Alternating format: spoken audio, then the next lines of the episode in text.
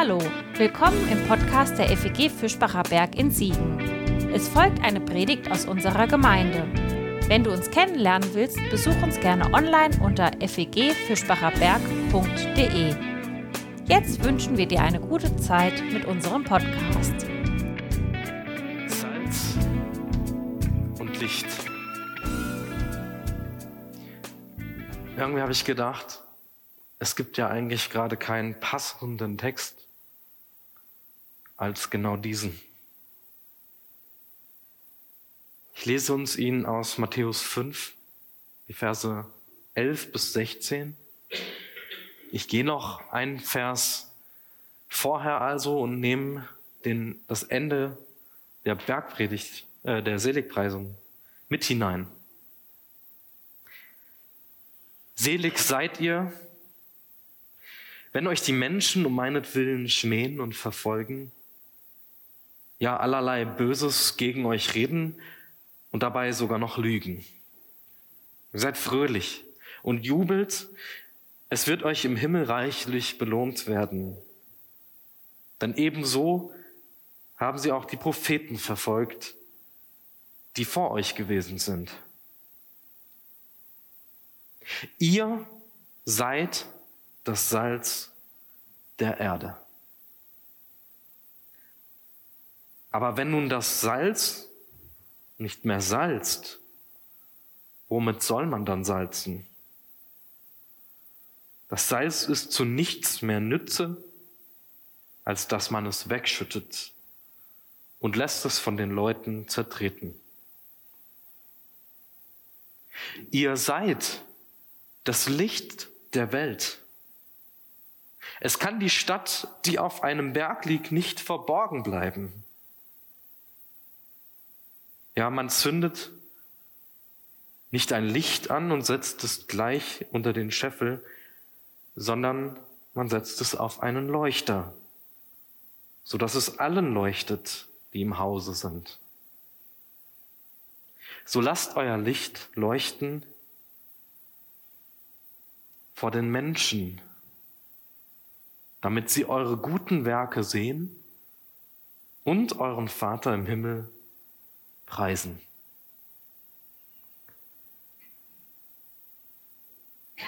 Ich finde diesen Text, diese Komposition dieser beiden Metaphern vom Salz und vom Licht so unglaublich gelungen im Evangelium nach Matthäus. Wenn wir die Sprichwörter über das Salz aufschlagen im Lukas-Evangelium und im Markus-Evangelium, dann merken wir schnell, dort steht das Wort oder das Bildnis ja in einem völlig anderen Zusammenhang. Aber heute schauen wir auf die beiden Bilder Salz und Licht aus dem Matthäusevangelium. Und da fällt uns sofort auf, in welchem Zusammenhang und in welchem Kontext Jesus hier von Salz und Licht spricht. Er redet seine Jünger direkt an. Er redet aktuell gesehen ja zu uns heute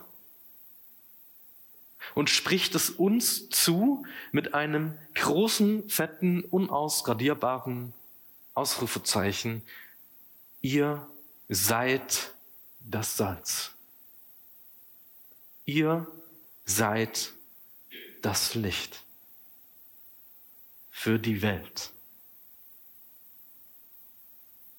Jesus spricht es uns als Gemeinde, denen, die ihm nachfolgen, auf den Kopf zu, das seid ihr. Und wir dürfen dieses Wort nicht irgendwie so irgendwie umkrempeln nach dem Motto, das sollten wir sein oder das müssten wir eigentlich sein, aber wir sind es ja so oft nicht, sondern Jesus sagt es so. Ihr seid das Salz. Ihr sollt es nicht nur sein, ihr könnt es nicht nur sein, Ihr hättet es nicht nur sein können, sondern ihr seid es jetzt. Und ich finde das so wichtig, dass wir das verinnerlichen als Gemeinde, dass wir uns bewusst werden darüber, dass wir Salz sind. Und jetzt dreht Matthäus das in diesem, in seiner Komposition des Evangeliums in eine Richtung, die dieses Wort sofort ad absurdum dreht und spricht sozusagen eigentlich eine Unmöglichkeit aus. Als Beispiel, äh, als, als sozusagen Kontrast zu dem, was Jesus uns auf den Kopf zuspricht. Matthäus sagt, was wäre denn eigentlich, wenn Salz nicht Salz wäre? Wenn Salz gar keine Kraft hätte? Naja, im Alltag der damaligen äh, Leute, die gelebt haben, gab es tatsächlich den Fall, dass Salz möglicherweise nicht mehr die Kraft hatte, dass es nennbar Salz ist. Denn oft hat man Salz her äh, herausgearbeitet aus dem Toten Meer und da sind ganz verschiedene Salze in, diesem, in dieser Substanz dieses Wassers drin. Und nur ein geringer Teil davon ist tatsächlich Kochsalz. Chemisch können wir sagen, dass Salz ja eigentlich seine Wirkkraft, seine, seine Konsistenz als Salz nicht mal so einfach eben verliert. Es ist eigentlich eine Unmöglichkeit, dass Salz nicht mehr salzt, weil Salz ist Salz. Aber es gibt die Möglichkeit, dass das Salz, das man sich angehäuft hat, was auch so durchmischt war von ganz vielen anderen Substanzen, die nicht ganz so kräftig waren wie Koch, Kochsalz, dass das seine Salzkraft verlieren konnte mit, mit, mit dem Pulver, mit dem man gewürzt hat, weil man es oft auch einfach an der äh, frischen Luft draußen irgendwo lagern musste. Und wenn dann die Luftfeuchtigkeit zu hoch war, hat diese Luftfeuchtigkeit dafür gesorgt, dass das Kochsalz sich so allmählich aus diesem Salzgemisch herausgearbeitet hat. Das heißt also, das, was übrig geblieben war, war wirklich nur noch das, was man eigentlich so auf die Straße geworfen hat. Man hat das zertrampelt und mit dem Staub in die Erde vermischt. Also die Möglichkeit, dass das passiert, die hat Matthäus hier schon vor Augen. Aber er dreht es irgendwie für uns nochmal ad absurdum und sagt, naja, eigentlich ist das doch nicht der Sinn von Salz, oder? Dass es auf die Straße geworfen wird. Und er begleitet diese Absurdität der Unmöglichkeit mit einem zweiten Wort von dem Licht und sagt, wie bescheuert ist das denn eigentlich, wenn der Pastor in die Gemeinde geht und dann geht er hier hin und zündet die Kerze an. Ich habe sie vorhin nicht angezündet. Und sobald der Gottesdienst beginnt, pustet er die einfach aus. Soll ich mal machen? Ich lasse sie an. Das wäre doch irgendwie sinnlos. Warum würde ich hingehen und eine Kerze anmachen und dann hingehen und sie wieder ausmachen? Oder vielleicht unter den Scheffel stellen, sodass keiner sie sieht. Ich mache sie an, aber keiner sieht sie. Was soll dann diese Lampe dann bringen? Also Jesus spricht hier von der Absurdität, so etwas zu tun. Salz ist Salz und bleibt Salz und ist dafür da, zu würzen. Und Licht ist Licht und es soll Licht sein. Es soll nicht irgendwo im Verborgenen stehen sondern Licht ist dafür da, die Dunkelheit zu erhellen, dass sich Menschen daran wärmen können, dass sich Menschen eine Orientierung haben und den Weg in die Heimat finden. Das heißt also, Jesus macht hier etwas Fabelhaftes, etwas Fantastisches, etwas Großartiges. Er bringt beides zusammen.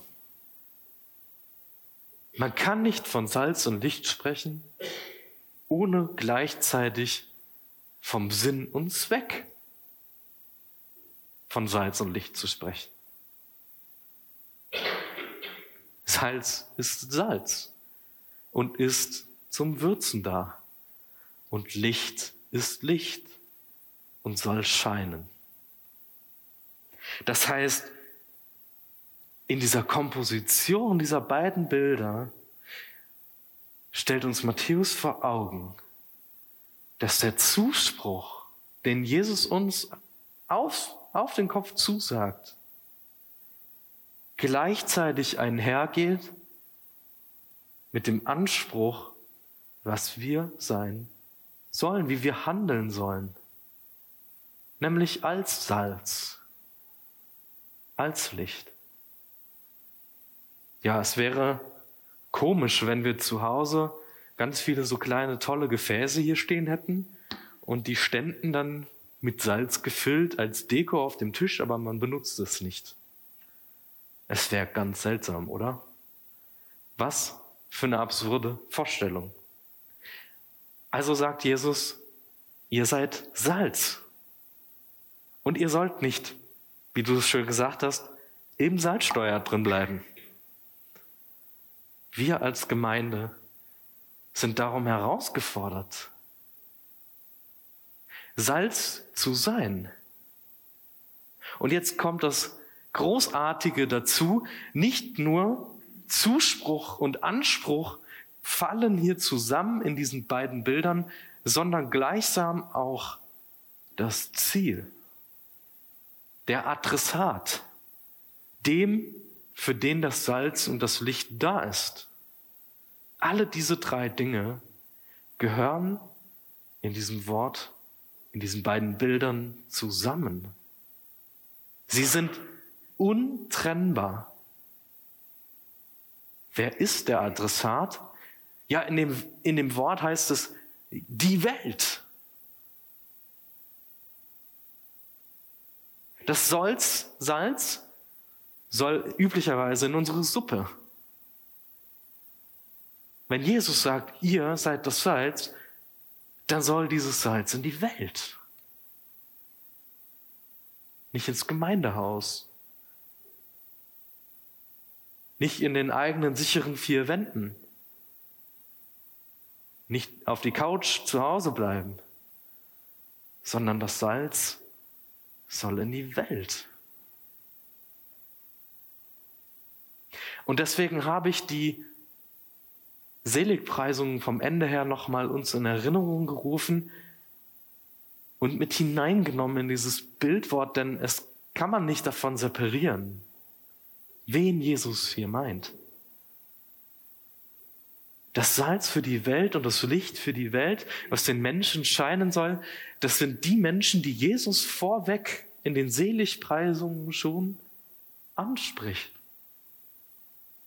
und konkretisiert das dann im Anschluss in der Bergpredigt noch mit verschiedenen Beispielen. Und vertieft das, wie wir handeln können.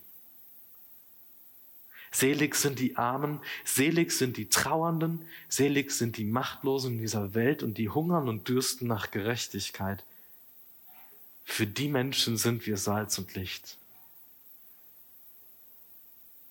Für die Menschen sagt Jesus uns auf den Kopf zu, dafür seid ihr da. Das ist der Zuspruch. Das ist der Anspruch. Und das ist das Ziel. Dass ihr die Welt salzt und dass ihr der Welt scheint durch Jesus hindurch. Ich finde das so unglaublich großartig dass diese drei Dinge in diesen beiden einfachen Bildern zusammenfallen. Sie gehören unauflösbar zusammen. Das Wer du bist, das Warum du bist und wohin du bist.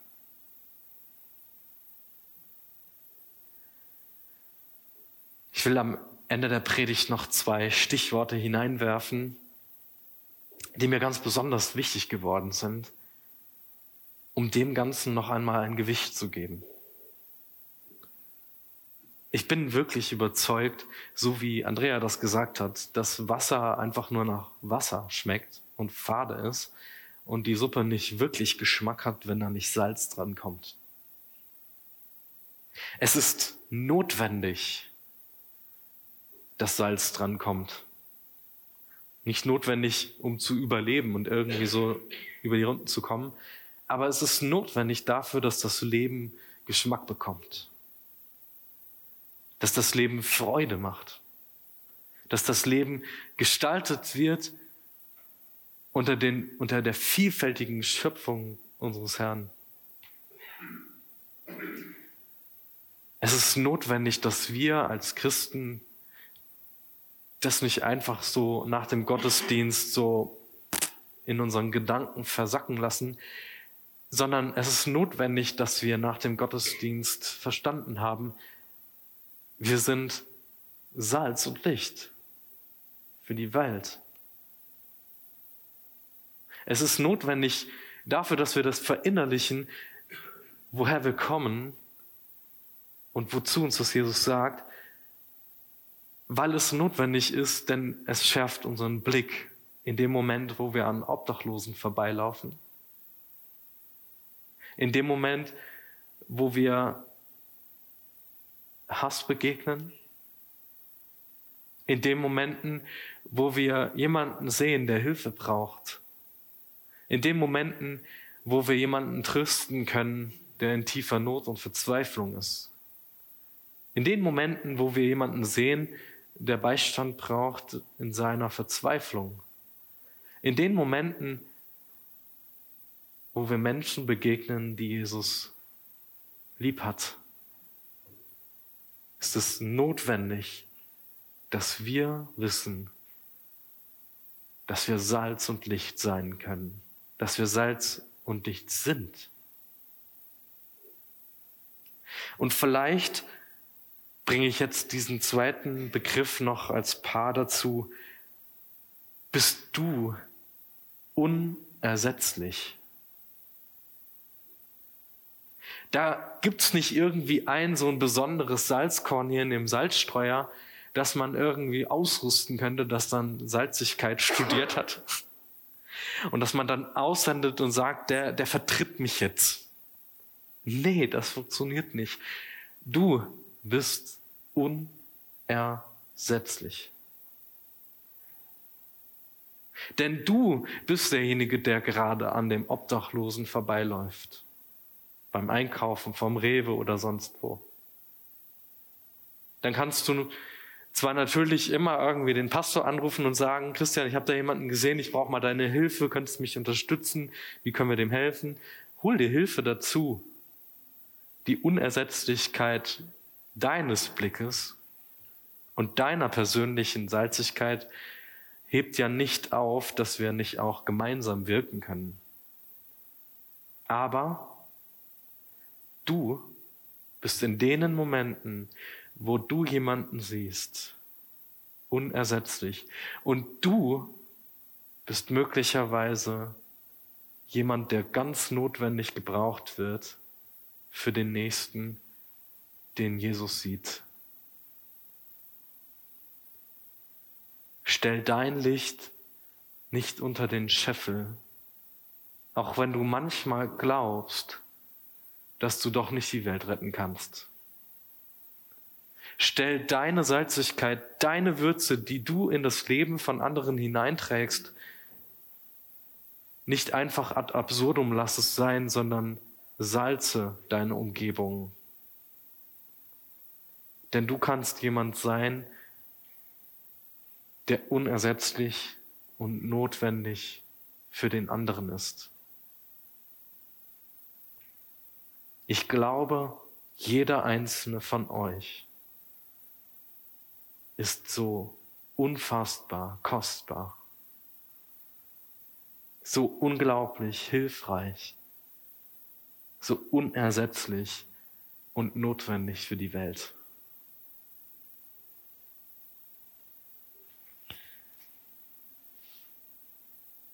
Jesus stellt am Ende dieser beiden Bildworte nochmal eines klar. Das, was wir tun in dieser Welt, die guten Werke im Allgemeinen bekannt, das tun wir nicht, weil wir uns selbst darstellen wollen, weil wir die großen Helden sind unserer Geschichte, sondern das tun wir, weil wir diesem Jesus nachfolgen,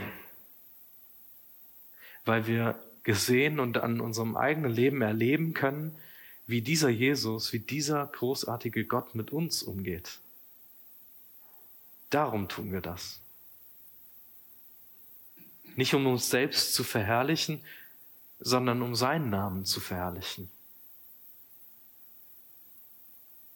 Und deswegen steht das ja auch so nahe, wenn wir uns wesentlich verinnerlichen, was im ersten Petrusbrief beschrieben wird.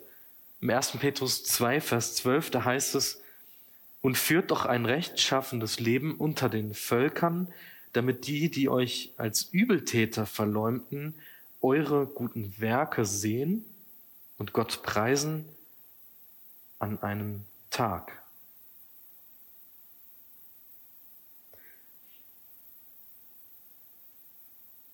Jesus verbindet dieses Bildwort vom Salz und Licht auch mit der letzten Strophe der Seligpreisung, wo es darum geht, dass diejenigen, die sich für Gutes in der Welt einsetzen, nicht immer die Anerkennung dafür bekommen, sondern ganz im Gegenteil, vielerorts und in vielen Ländern verfolgt werden, verschmäht werden. Ja, in Deutschland kommt es mir ja manchmal auch so vor, da tust du etwas Gutes und direkt haut dir einer so vors Gesicht, ach du Christ, du glaubst ja so an komische, komische Sachen, so warum, warum, ja. Und dann wird das, was man eigentlich Gutes getan hat, irgendwie direkt in so ein komisches Licht und Kontext gestellt. Aber ich mache das nicht. Ich lebe als Christ nicht in der Nachfolge, weil ich anderen Leuten gefallen will weil ich die große Anerkennung haben will und mich die Leute lieb haben sollen, sondern weil ich sehe, wie Jesus mit Menschen umgegangen ist. Wie er diejenigen, die am Rande der Gesellschaft waren, berührt, geheilt, angenommen, in seine Nähe gezogen hat und sie einfach gesund geliebt hat.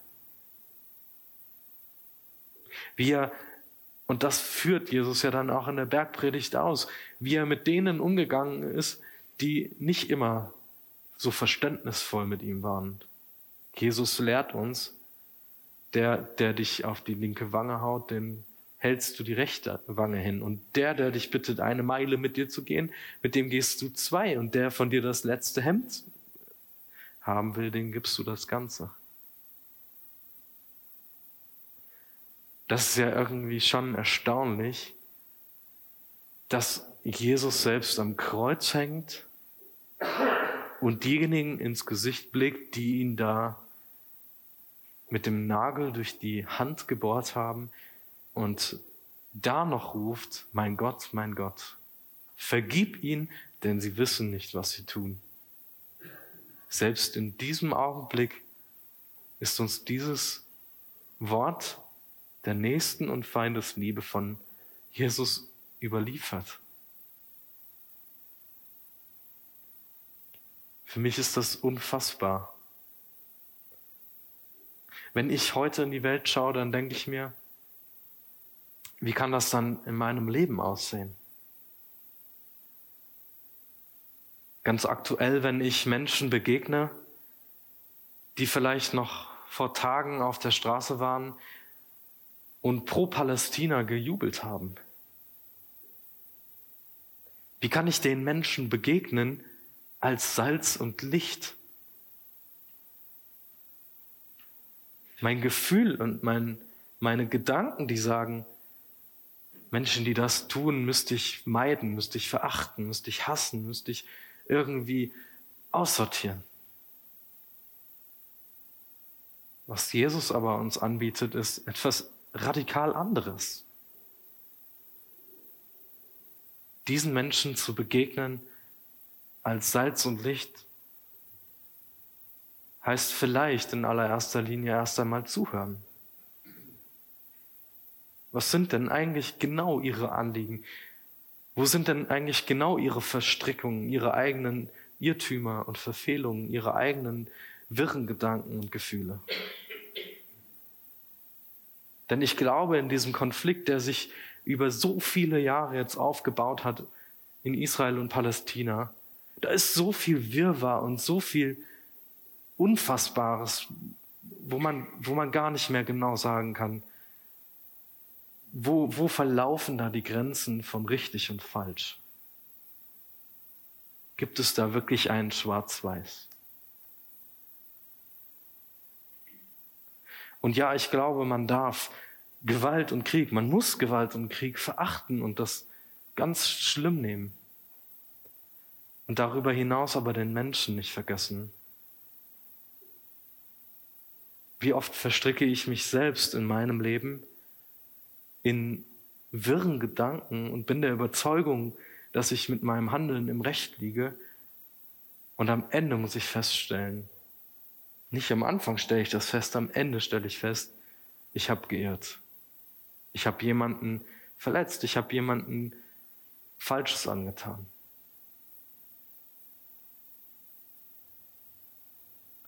Wie sehr brauche ich dann jemanden, der auch mir zuhört? Der für mich Salz ist und mir wieder diesen Geschmack, diese Würze des Lebens gibt und mich liebt und mich mit der gelebten Liebe wieder auf einen gesunden Weg hin gesund liebt.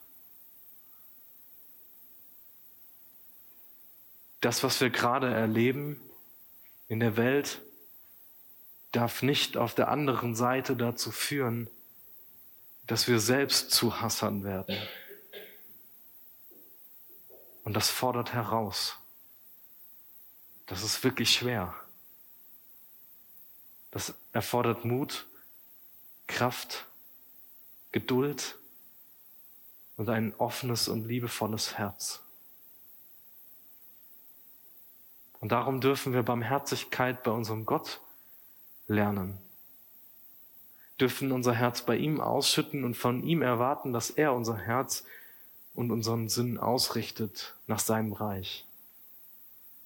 Dass er derjenige ist, bei dem wirklich Frieden zu finden ist.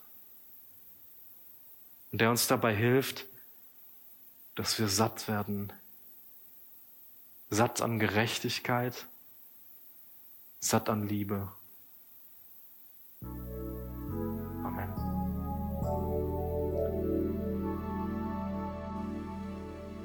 Das war's für heute. Um keine neue Folge zu verpassen, kannst du den Podcast einfach auf deinem Smartphone abonnieren. Mehr Informationen findest du unter fegfischbacherberg.de.